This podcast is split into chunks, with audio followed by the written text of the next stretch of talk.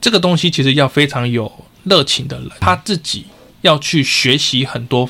面向他才有办法，原本可能是各个点连成线，最后到面。然后当他整个脉络都通的时候，我那个时候是非常兴奋的，就是某个记忆点，某个记忆点在某一个时刻突然被串联起来，你会觉得那种感觉是你眼睛闪烁的光芒。那个感觉我不太会去说，可是你会突然发现，原来这就是这么一回事。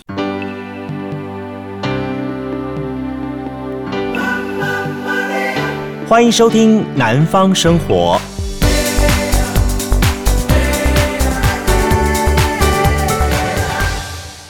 你好，我是杜伟。今天节目线上呢，我要跟您来邀访到一位这个年轻人。我要强调他是年轻人，因为呢，在话我们谈到这个这个行业呢，很多人就想到说说，这应该是一个欧里桑啦、阿贝啦，好这样的老人家哈在经营的事情。那么，甚至在我们一些的这个印象当中的话，可能是在一个幽暗深沉的一个房子当中，你正在这里突然发现这家店，然后走进去东摸西摸，突然一个声音从画面说。你被冲下，今天好垮呗，你被爱呗。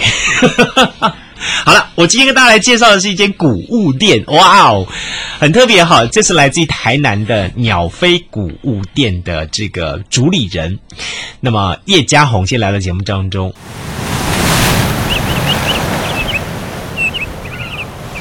你好，主持人，你好，然后各位听众，大家好。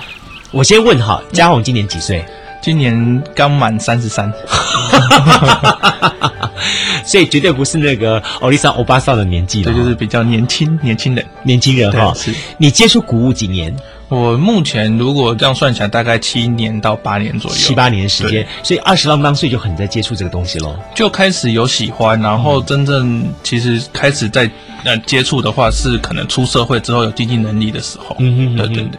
一开始哈是什么样子把你勾引到这个古物市场来的？一开始其实是大学的时候，那个时候还有无名小站啊，对，然后那个时候都在无名小站看一些很会生活的人分享自己家里面的的照片，然后他们都用谷物。放在自己的房间里面，或者你当真哦？对。然后我那个时候在大学生活，就会觉得哇，这个如果有自己的空间，uh -huh. 有自己的想象，对生活的想象，那有多好？这样子。嗯。对，那真的是毕业之后回到南部的家里面，才开始有这样子的空间可以去。去收集，然后去当，而且也有了工作，然后你有经济能力，你就可以开始挑选自己喜欢的物件。你知道听了这段话，我心有戚戚焉啊！就说当我在你这个年纪的时候，我会喜欢上古董古物的东西，也是因为我在看了什么摩登家庭啊，哦、或者是雅气啊这些杂志，他们看那种很漂亮的那种家庭当中，会有一尊哎一个古董佛像啊，或者什么东西放在那边，你觉得这个家庭哇瞬间很有质感起来了，对不对哈？那或者是说，OK，一个西式的建筑当中，突然中间放了一个。某个皇帝那种所谓的打猎用的猎椅，哎，你坐上去就觉得这个家庭超有 sense 的，那感觉 sense 完全不一样。对，就会觉得生活好像除了新品可以选择以外，嗯、老老件的美好像突然可以稍微可以领略这样子。嗯嗯嗯。对。所以你一开始接触到的老件是什么？一开始其实年轻人我觉得都很容易受到异国风格的影响，嗯，所以那个时候就是看北欧风，看欧美的家具物件这样子。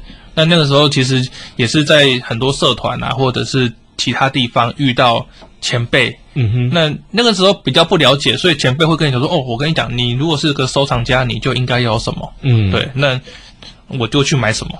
对。那后来其实过了几年之后，你常常就是你会渐渐发现，嗯，什么是适合你风格的，嗯、或者是你你最后终究会受到什么样的物件所吸引，这样子。还记得你买的第一件东西是什么吗？第一件其实不不是那么精确，但是记不太清楚。Uh. 但是那个年代，其实我买了很多，到现在都还很喜欢的，可是都是、uh. 呃很有故事性的欧美的，可能像真空管收音机，可能、wow. 对，然后可能像美国工业用的大电扇。OK，对。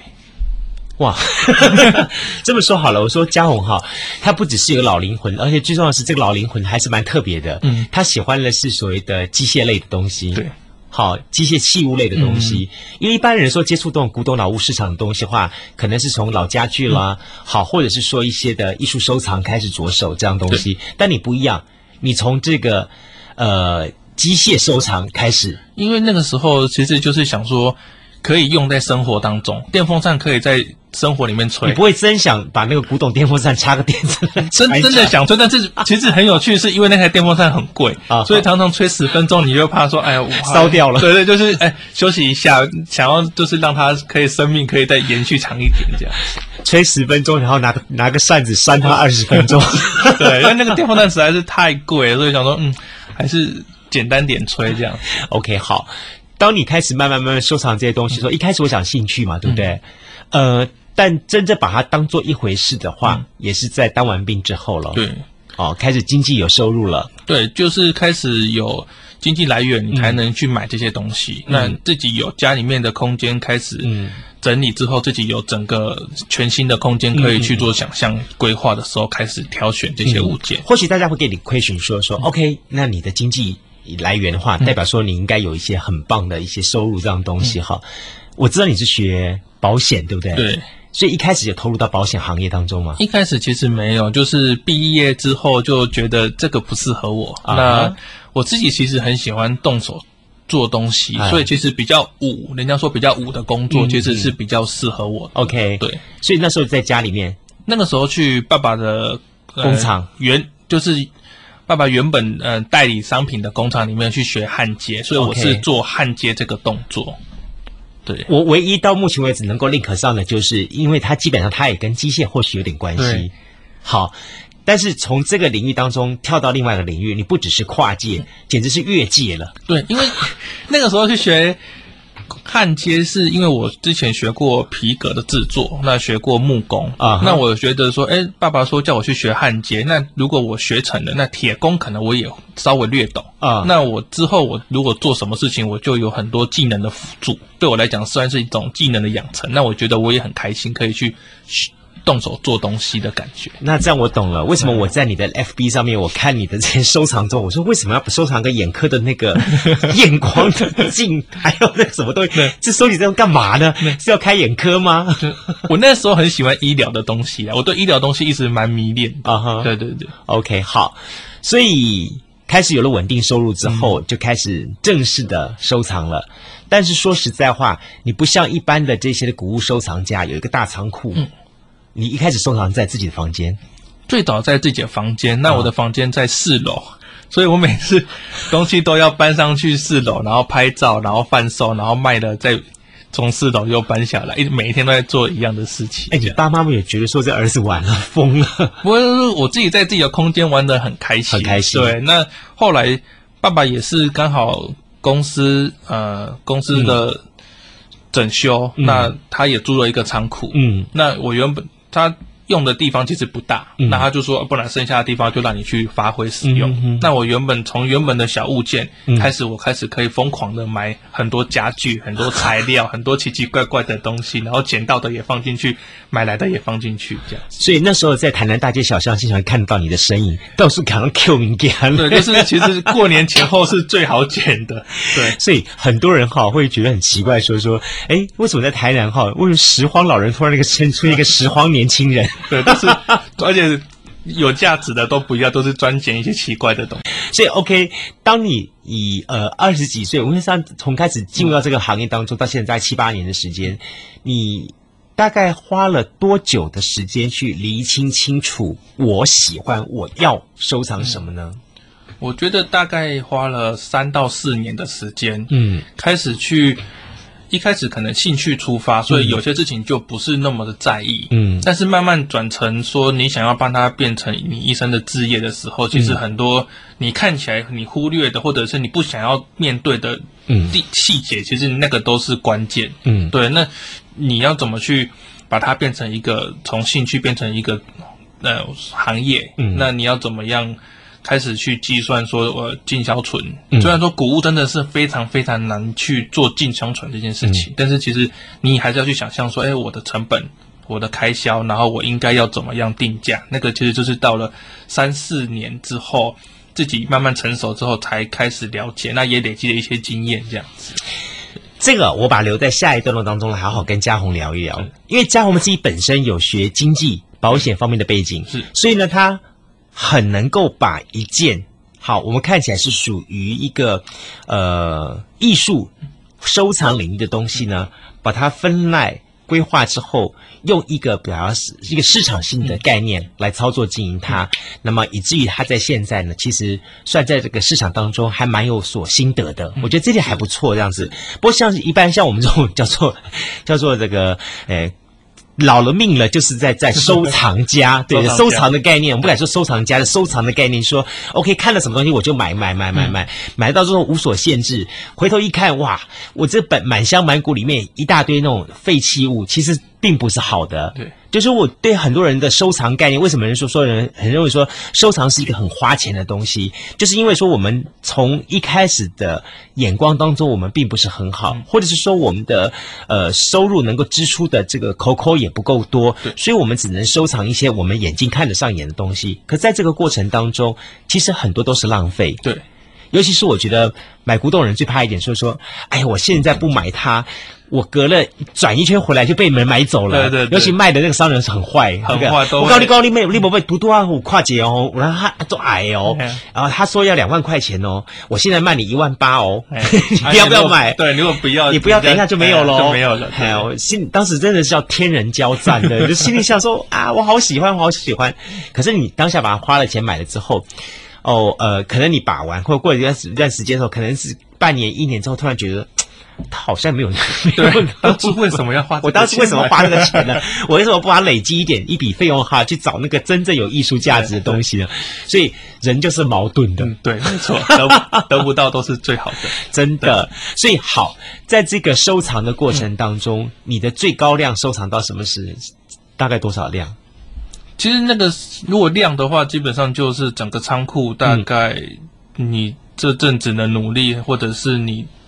赚的钱都在那个货上面，这样子。嗯、那可能如果是以金额来讲，可能其实也没有到很多，但是对我来讲，嗯、那就是我的所有，可能就是两三百万。那个时候年轻积攒的哇的的费用，就是哎赚的钱，妈妈就说啊，家宏不要不要不好意思，刚才您提到你的你的收藏已经达高达两三百万了哇。那个时候就是妈妈都说，啊，你还没有娶老婆，你要。存一些毛本，然后就我就说有啊，我这个仓库都是我的毛本，但是要把它卖掉才有钱呢。对对，变现，对对对。我如果没把转现金，什么都是空的，什么都是空，就是说你就是看到柜子柜子。没错啊，没错啊，对对。所以 OK，我们理清两个问题。第一个东西说，呃，你当你一开始收藏的是机械类的东西比较多，对哈？那是什么样的一个机缘让你发现说你真正期待喜欢的收藏是在转向哪个方向？嗯，之后是。开始一开始其实没有对自己的土地很有认知，嗯、那开始做古物之后，嗯、其实我一直对历史都很有兴趣。嗯、那你去探求，我其实最迷恋就是，如果是日本的话，就是大正或昭和期；那如果台湾的话，就是日治期。嗯，那其实你去看这些东西，其实是一个非常奔放，而且那个时候充满了很多故事在里面的物件，嗯、不管是物件或者是故事或者是人物，其实都是非常有趣的。嗯，那那个时候发现，哎，自己。深深着迷在这个年代，好想要就是回到那个年代生活这样，嗯、所以突然欧美的东西或者是那一些比较机械的、金属的、嗯、就没有那么吸引我了。我开始喜欢、嗯、台湾快木的物件，嗯、可能它是客家人的东西，嗯、它可能是呃中部闽南人的东西，嗯、或者是原住民的东西。嗯、我觉得哇塞，这个好棒啊！这个是我们台湾，因为我们台湾这块土地，因为我们的。材料、历史背景所孕育出来的物件，我开始转向变成，哎，我开始很喜欢这些木木质调的家具，然后进而更想要了解他们背后的代表的意义在哪里，嗯、然后所以才开始就说，哎，这些前面的东西我好像。没那么喜欢了，我现在反而是知道我真的是要什么东西这样子。其实大战昭和年间刚好在一二次大战那个时那个年代的时候，然后东西方刚好也正在做很频繁的交流，尤其是一次大战之后，那其实说实在话，对于西方来说是很大的伤害。对，那很多大量的物件因此被小小要被被到东方来了，那东方借的机会大量的吸收。我其实，在我印象当中，最深刻的昭和年代的东西，其实就是很多的玻璃，玻璃花窗、玻璃碗、玻璃东西，那个感觉之之美的。那这也是展现了出那个时代所谓的呃和式大和大和文化当中，拼拼命去吸收西方的那种的精髓之后所展现那种效益。对，就说这东西也许我们在在意大利的那佛佛罗伦斯或者在这种地方看到那种窗花玻璃的感觉，但它到了东方日本之后，它呈现是另外一种不同的色调。没错，尤其应用到生活当中来，是这么美的，我就觉得哦，好漂亮那种感觉。因为日本其实是蛮厉害的，是他们很会吸收别人好的地方，可是他们不会把自己的原本的忘掉，他们其实是加以融合。所以对。大正那个时期的呃和和洋交错，然后那个时候呃思思想正在碰撞的时候，他们那个时候激荡出来的东西其实是非常非常迷人。对对对对。那时候的刚好，我我觉得最最棒的一点就是在在日本和式的文化当中，我们看到来自于和式文化这个和服，嗯、当时的跟所谓的洋服是他们是并存的，而且并存的这么有趣味，非常好。对，我就觉得哎，在那个年代的东西，不只是对于日本本土，甚至于对于那时候台湾还是他们的一个殖民地嘛，哈。它影响过来的东西，其实很很趣味、很丰、很漂亮的。没错。那反映到台湾现在的很多，我们现在看到一些什么老街、老房子，嗯、那些所谓的呃巴洛克的建筑什么东西，都是在他们那个时代出来的。嘿，其实我告诉你，哎，如果可以一直保留，那真的是台湾的福气。对啊，难怪你喜欢。对对对，对，OK。当你去拥有这些东西之后，嗯、哇，刚才听了一下，两三百万也不少了。那个时候估算啊，但是就是这口袋当时是一。零散的出去，但是回过头来都不知道到底对多少，就是都都没有。就是说你，你你可能去算说你投入的金额，经过那么久，嗯、然后因为那个时候有在工作，所以你可以估算说，哎、嗯。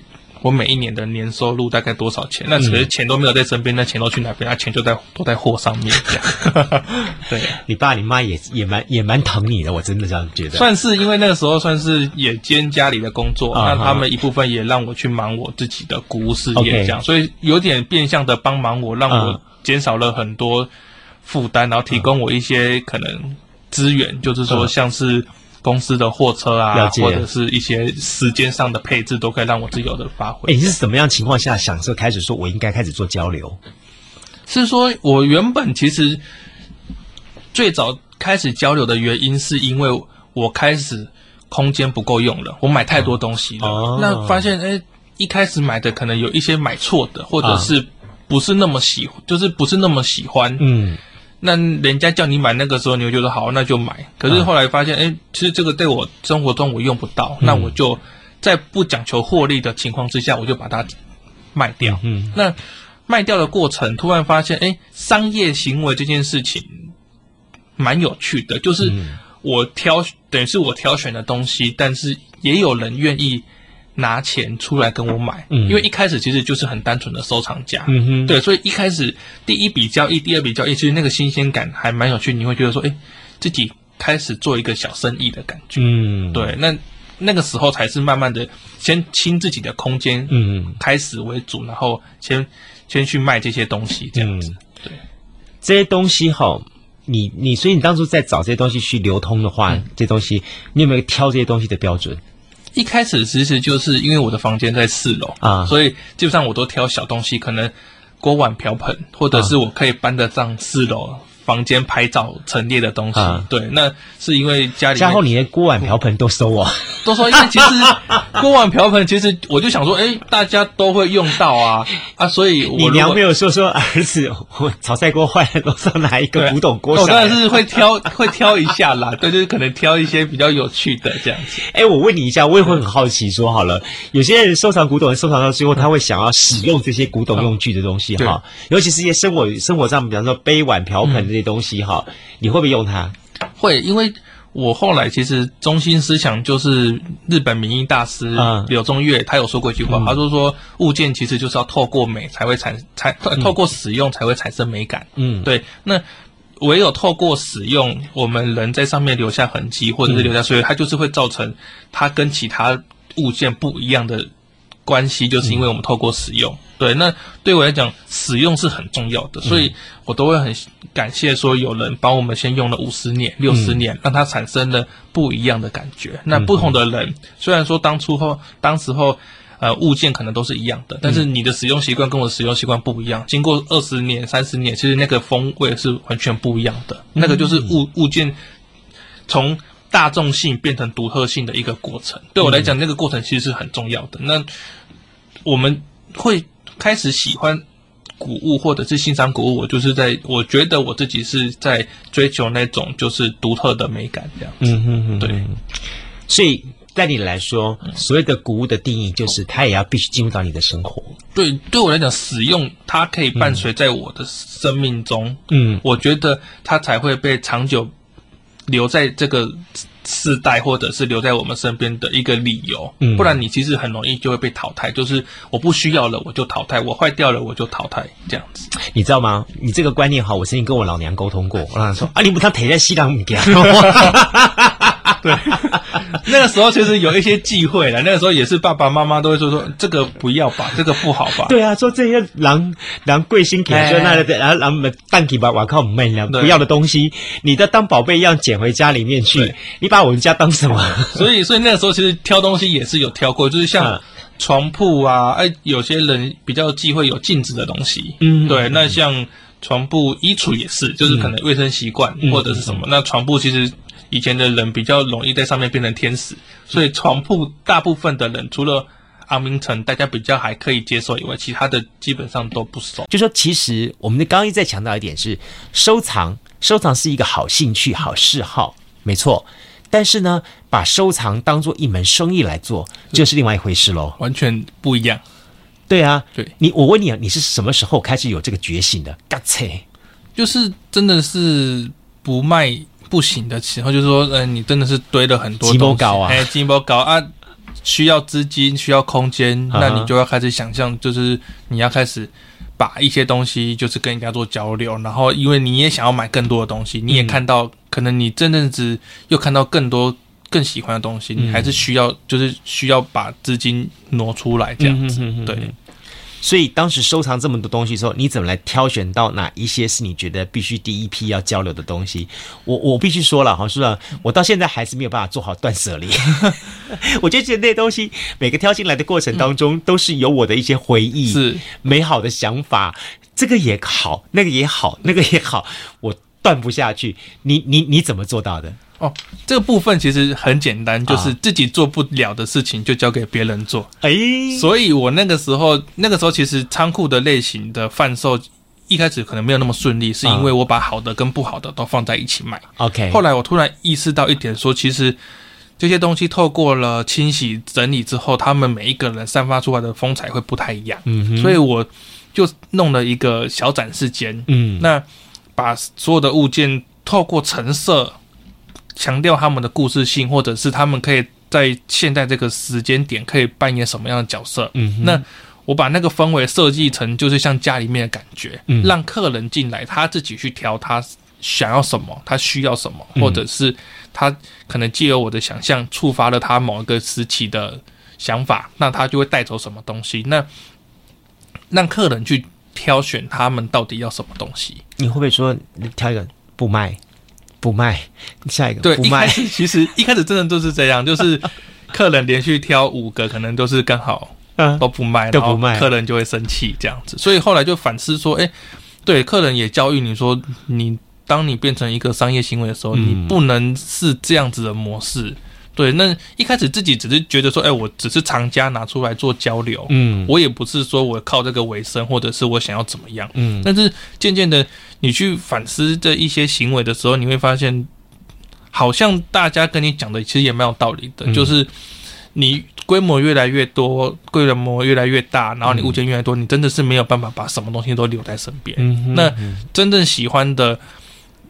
你只要摆得出来，我觉得你就要有心理准备，是他会被带走的那一天。嗯，那你如果真的都不想要被带走，你就只能藏在自己的家里面。嗯，那对我来讲，我真的是很想要让大家分，就是跟大家分享我手上有什么东西，所以我真的是不希望说哦，我自己放在家里面，然后我自己很爽，可是别人看不到。嗯，但是当然别人看到的时候，他们就会想说，哎，那我也想要这个东西，嗯，那你就要有准备说，哦，那他可能会带走。那如果他们。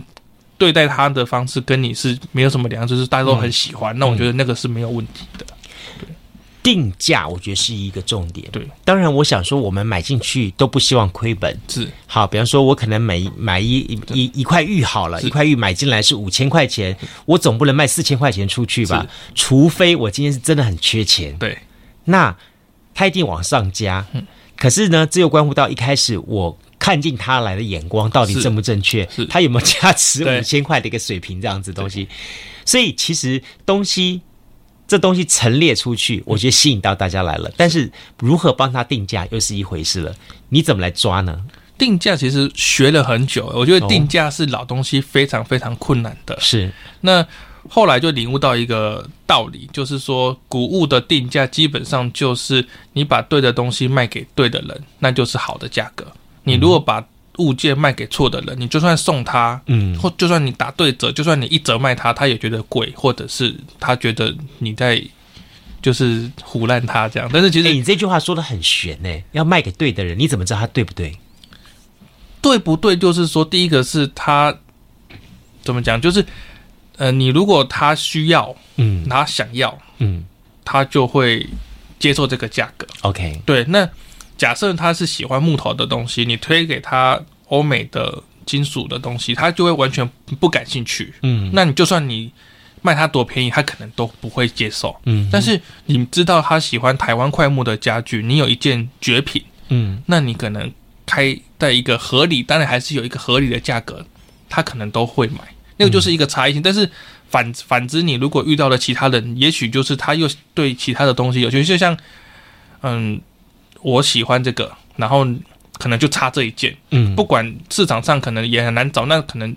刚好出来一件是我缺的，嗯，不管多少，我一定要凑成我的收藏的话，我不管多少，基本上我就要还是回到我们刚刚讲的好神公仔这一套，偏偏我就缺那个关圣帝君那一尊，就是缺那，我就缺那一尊，我凑齐的话，我这一整套就齐了。对，所以你即便是这一尊市价是买买买买买全家就可以加价就可以送的东西，你要我花个五三千五千，也许我就愿意。对，我愿意。对，我就是要把它摆齐这一套的东西，就是这样子。所以哇，我觉得从事于谷物的销售的部分的话，它还真的很复杂。你看，第一个东西，他要记得我当初买进来的价格。对。第二个东西，我在这里啊、呃、储存了这么久的时间点，嗯、我经过给他赋予的新的价格是多少？是。然后呢，我在。我我要我花进去的时间、地点啊，这些东西，夯不啷当这些东西，又是另外一个东西下去价格。然后同行同业的大概价格是多少？我又不能太离谱。对，当然不行。好，这东西又不能哈。然后呢，我还得要去考量一下，说这个人，呃，我就说这两个好像是那种叫心理战，对哈。我就觉得觉得买古物很好玩的，确定好玩一点，就是它跟买一般东西不一样。一般般东西就说 OK 啊。这个这个鳕这个鳕鱼香丝一包二十五块钱，它就定价在那里对哦。什么巧克力一包就是三十块钱，就定价在那个地方。不是你是，我就觉得买卖谷物好，好像是一种打心理战一样。是会不太一样，就是像你去 Seven，你不会想要要求店员帮你打折，因为你知道 Seven 是没有折扣的。开玩笑，你打折把你赶出去。对，可是你在谷物店，大家都想要杀，大家都想要看你，就是开始喊价，然后开始觉得说，哎，我们呃客人。有杀到价就开心，嗯、然后，呃，老板就要一直坚守着某一个底线，然后怎么样都不谈了啦，不行了，然后不然你多买几件，然后看 online take 看的算多少这样子。嗯、所以其实古物很有趣的一部分，我也觉得是在人与人的互动。嗯、那个互动其实就是在价钱，或者在故事的交流，嗯、或者是在很多价值上面的。协商切磋，然后就是真的是像高手过招了。那我在这个过程中，其实也吃了很多闷亏，嗯，然后也学习到很多话术，嗯，才知道哇，这个世界原来就是这样子运转的。你知道吗？我很喜欢看 YouTube 上面哈，有一个他们是大陆那边的一个影片，就是有几个高手，好，他们通常会在一些的呃假日时候到一些古物。地摊上面去，他们同时拍这个视频这样的东西，然后最后完就说，OK，他跟那老板在互动的过程当中，他去挑那个货，对，然后挑的货之后，他选出来这是好东西，然后跟老板呢还在尾后尾后来，对对对，骗老板说这个是你看这个，老板说我这个是明朝的，老板他就说这哪里是明朝，这明明就是民国的东西嘛，然 后然后等等呢，就是整个的过程当中会觉得很有意思，其实会蛮有意思，就是说老板都想要卖高价，这一定是的，对，然后。买的人都希望能用越低的价格买，所以对我们通常，所以人家才会说闲货就是买货人。其实你越嫌它，基本上你已经确定这个就是你要，可是你要用什么方式把它压价格？就是你要一一直不断的去嫌，就啊这个年代好像不对啊，这个有缺角。啊，这个这个品相也不好啊，色地色泽不好，然后那老板就会觉得说奇怪，你嫌成这样，为什么你还要买？可是你明明心中就已经觉得说啊，这个是对的东西，所以你才要这样。就这这这个 算是一个很有趣、非常有趣的心理学。哎，可以告诉我们说哈，一般来说你都怎么样去跟开开出那个开口价的？基本上我现在因为变成一个比较开放式或者是明朗式的一个。嗯店的样子，所以你会把它放一个 标价多少？基本上我们标价就是直接定在上面，就是可能我考量到我的进货、我的利润，嗯哼，一就是说成本或者是市场的稀有度，嗯，对。那当然这些东西，就算我是一个开店的模样的话，就是说模式，嗯，它还是有一些可以调整的空间，嗯，对。所以大部分的人来店里面，可能还是会小意一下，或者是去个零头，对。但是我觉得就是买古物或者是买二手品。难难免的，那都是对折吗？不可能是真的有人来对折，就是说，他说，呃，我们在北部买都这样。欸、我我一开始我玩古物的时候，老师跟我们讲说，从三折开始喊。对，很多我一开始来的时候也是很多客人，那种前辈大哥来，就是你给他开一千，他就会说二三八。对，然后你你就慢慢加，我就因为我开价算是非常实在，因为我。不喜欢跟人家玩数字游戏啊哈！我不想要让你开一个很高的价钱，然后让你满天的乱杀，反正你永远猜不到我的底价。嗯，不管你杀到多少，我都最后我还要就是在那边拉扯，然后假装很。很难受，但是我还是想说啊，可以的，可以卖的。可是又还在那边说啊，没塞啦，这个不行啊，不合成本。最后成交卖出去还滴两滴眼泪，说啊，我好舍不得，我亏死了。结果发现就是，其实你比你设定的价格还高很多，这样。对，那因为我觉得我对这种事情我自己是不是那么在行啊？哈，对，所以我我定价其实都是八九不离十的价。OK OK，但是当然是说你买多或者是有一些情分在，我们还有可以另外谈。但是基本上就是差大部分。多都是在我开的价钱的附近的，不会说，嗯，开一万然后变五千成交，基本上不会，因为你久了之后，每个人来都会跟你从五千开始。对，哎，但当时你有经常去市场上访价哈？嗯，访价是没有，但是你会看到类似类似的东西，大概成交价多少？嗯嗯。那我比较跟别人不一样，是因为我觉得，嗯，我比较可以知道目前这些东西的。市场性的价值怎样比较合理？当然会有一些不合理的地方，就是说我自己很喜欢，我可能会不小心就开的比较高。嗯，对。那到底要怎么去抓这个高低？其实我一直都还在学习，因为我觉得你要有卖过，你要接触过，你才能了解到这个东西在于我们现在生活中到底可以扮演什么样的角色。你知道吗？我我我就觉得很很佩服，说哈，呃，开古物店基本上它跟一般开餐厅不太一样，完全。餐厅靠的是翻桌率嘛，对啊，然后大概知道那个扣打，我只要创造那个人流，然后达到这个就好了。所以到底谷物在赚什么？开谷物店在赚什么？你们要付付卖咖啡吗？很多人会是觉得是就是要做一些事情呢，但是我自己理解的、嗯、七八年来，我其实已经理解到了一个这个产业的一个一个行行规，嗯，那。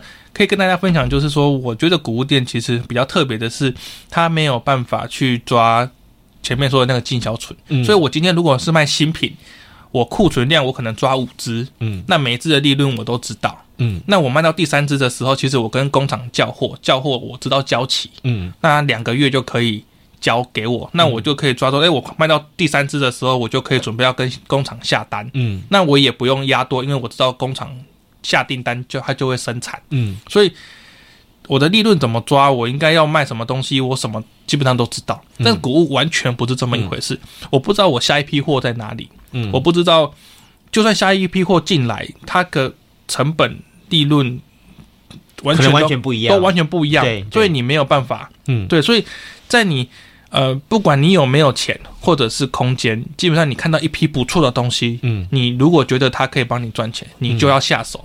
嗯。你要去借钱，你要去找仓库，你还是要买下来，因为你错过了，你可能就就没有了。嗯、对，它不是说我可以抓交期，我可以抓利润到底是什么。所以谷物其实大家在做的其实就是很多囤货压力，因为我的囤我的货很多，我不能像卖新品，就是我只要放五只就好。嗯，那那我不够我就交。哎、啊，问题是谷物不是说你叫货就会有货的。嗯，对。那同样一个东西，就像菜厨好了，我这次收可能是五千块。嗯，那我就可以知道我可以卖多少钱。嗯，可是下次你在遇到菜厨的时候，也许它就变成一万块。没错，对，那一万块你你到底能不能做？嗯，你能不能有获利空间？那你要怎么样去找到说那一万块不能做？那你你如果五五千块的卖掉，那你后面没有货，你该怎么办？嗯，所以这个思考的逻辑会跟呃餐饮业跟零售业是非常不一样的。嗯哼，对。哦，但是我觉得你好像蛮。乐在其中的感觉，因为我抓到了一个规则，然后我发现这个规则就像我想象的这样去运转的时候，我就发现好像没有其他的卖谷物的人可以了解这件事情。就是我可以透露一点你的规则吗？我们大家听得有点不飒飒，不飒飒就是我现在了解谷物应该要怎么做，所以我就可以反推回来说，我的定价模式应该要怎么样，我才能赚到钱。嗯，那我应该要。在什么模式之下，我去抓我的进货的时间点，嗯，或者是我现在可以知道说，哎，我的空窗期不能就是只能维持多久？我一定要很快的进货，那这个进货的频率到底要多少？嗯，那什么东西经过我七八年七八年来的累积的时候，嗯，什么东西在市场上是热销的？嗯，我只要看到，基本上我不用犹豫，我就可以下手。那在怎么样的？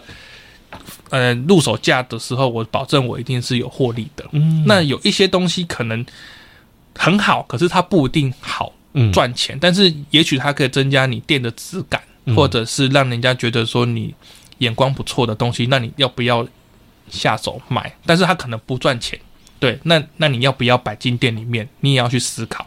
那赚钱的，不赚钱的，当然是。卖很久都没有卖掉的东西，就叫是货尾。嗯，货尾到底要甩卖，要卖多少钱？是不是把它变成现金这样就好？其实现在慢慢的变成一个脉络。嗯，那这个脉络自己去拿捏出来的时候，你会发现就是相对的，一般行业很有趣，就是也很烦人呐、可是它其实某个层面也很有趣，是你了解的，好像别人没有了解的事情。因为我相信，可能其他谷物界的。不管是前辈或者是同行，他们比较难跟你讲出一个脉络来。大家就是靠着经验，或者是以前台湾物件多的时候，基本上也是冲那个翻桌率的概念，就是我这一车很快就卖掉，我明天还是有一车货。但是现在货少的时候，大家就惜售哦，我一个礼拜好不容易找到一一件比较好的东西，我一定要卖到一个一定的。价钱我才能放，不然我这个礼拜的工资就没有了。那以前东西多就是哦，我赶快在这随便加个三百五百我就卖，因为反正我明天还是满满的一车货。所以以前的谷物思维跟现在谷物思维是完全不一样的。嗯，对。那我刚好见证了，我有点幸运的是，我虽然生在比较后面的年代，但是我刚好见证就是谷物在谷物这个行业在兴盛的时候。虽然说他们都说我们太慢了，但是。现在年轻人怎么样去从事谷物行业，跟以前的那一辈又不太一样。那我刚好是可以从我自己这个角度去看这个行业，然后摸索这个其中，然后我是觉得我还蛮有心得的。这样，你要开班吗？我我开班，我我没有开班，就是分享谷物经营，但是我有呃。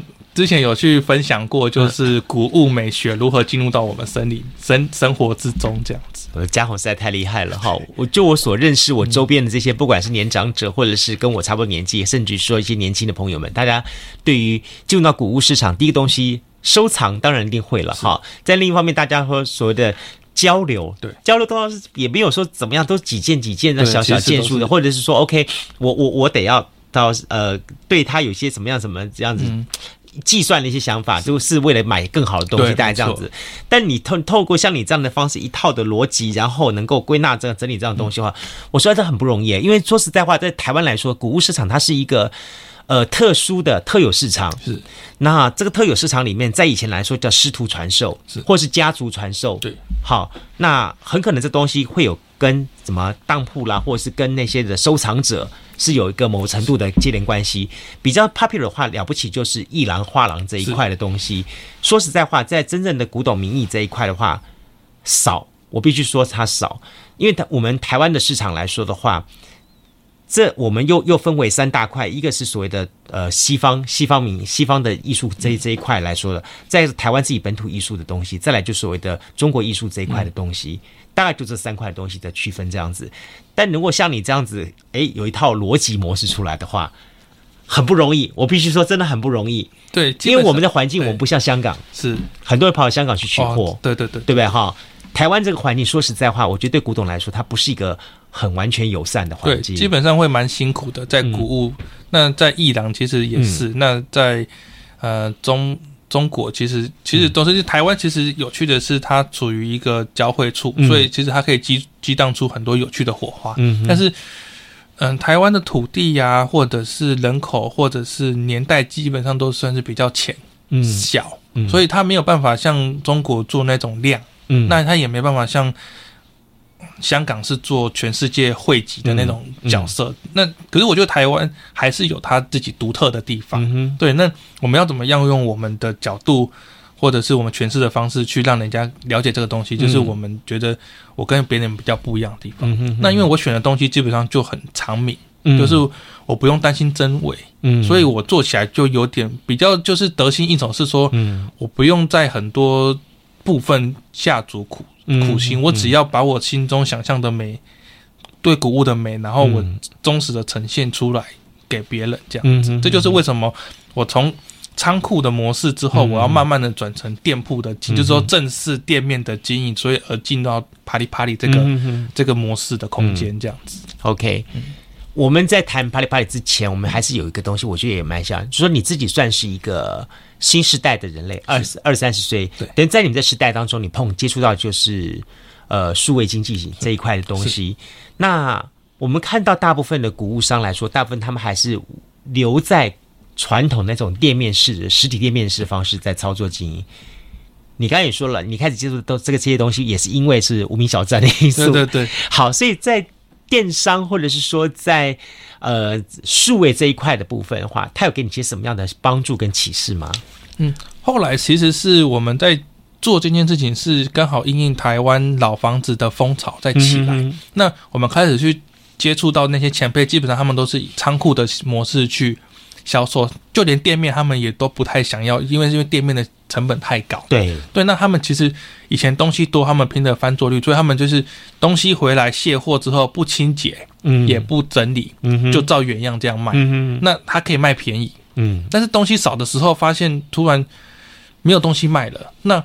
我就把要整理的东西，我就拿出来修修补补。嗯哼，那我把东西稍微弄干净，看起来价值性比较好。嗯，对，那就开始了变成一个精致化的经营，而不是像以前拼一个周转率的经营这样子。那加上后来其实有一个软体的崛起，让其实是有点像颠覆了全台湾的一个嗯古物的生态。嗯，就那个做就是赖。嗯哼哼，赖。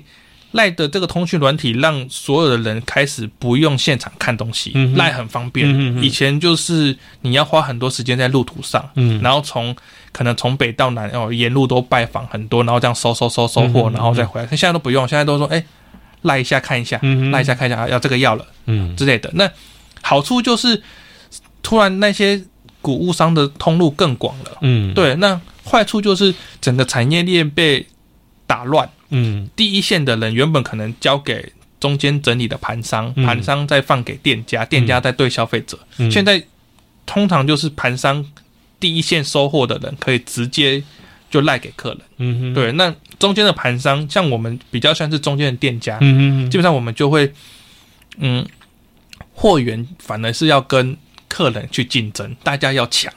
对，那。我们为什么还可以存活？是因为我想我的角度跟我诠释的方式跟别人比较不一样。嗯、对，那我觉得我们还有就是空间这样子。嗯、对，那有些客人其实他也不要那么原始的东西，嗯、他希望你可以帮他弄好，贵一点点没关系。嗯、但是我没有办法整理漂漂亮亮的样子，因为他没有办法，他没有空间，他也没有资源去整理这些物件。嗯、对，所以这个这个过程中就会不太一样的，就是这个整个。整个谷物的生态一直在演变。嗯、那在这个环境之后，大家开始哎，开始有了可能期末拍卖，嗯，对，那可能有了一些网络的崛起之后，大家开始想要让更多人去看到你的物件。你会放上去这些地方？我会试着放上去这些地方，是因为我想消弭我的店在台南，因为我可能很多北部的客人他会说啊，我们没有办法常常去你的店光顾，但是我又想要看到你的新货，那我该怎么办？嗯，那第一个是你当然只有把店搬到台北去，对啊，你你不能走，就我搬去给你看，对，但是台北的。呃，市场性啊，呃，开销对我来讲都是一个比较没有办法负荷。就是说，市场性我相信是有的，但是相对的那个成本开销会大到我没有办法去。没错，没错。那我要怎么样？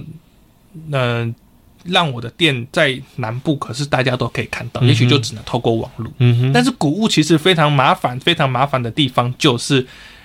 它有两个地方，一个就是人员的训练，嗯哼，跟物物件你，它不是说我今天拍摄一张商品照，我卖一百样，我那个商品照可以一直用，没错，不行，我就是这样卖掉了，我商品照下一张因为一定要换，哎，就要就就是全新的物件，没错，人人员的训练也是遇到这样的状况，不是说我建立一个 S S O P，我去告诉你说这个东西怎么销售，嗯、你你对你面对第一个客人跟你面对第三个客人其实是一样的，嗯，介绍词都是一样的，嗯、但是。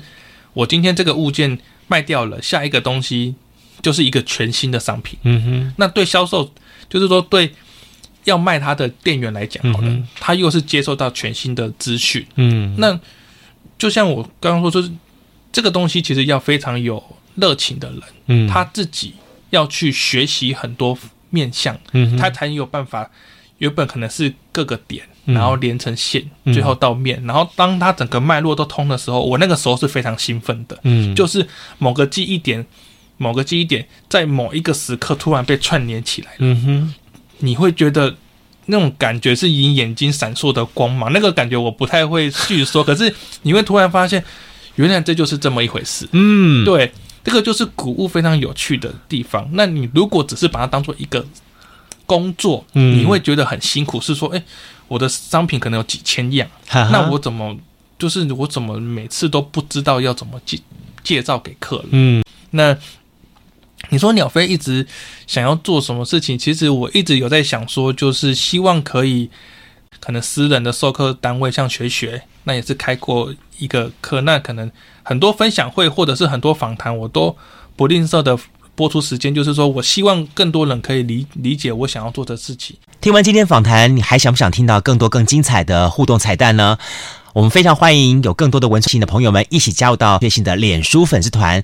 那么您加入我们的行列当中来按赞分享，或者是成为我们的最 top 的粉丝。那么随时随地我们有最新的讯息来跟大家来共同分享。欢迎大家呢一定要准时收听在我们脸书粉丝团为您进行的的相关内容。再次欢迎大家，我们下次见喽，拜拜。加入南方生活，勇敢选择过生活的开始。欢迎关注南方生活 Spotify，以及按赞留言分享脸书粉丝团。南方生活，我们下次再见。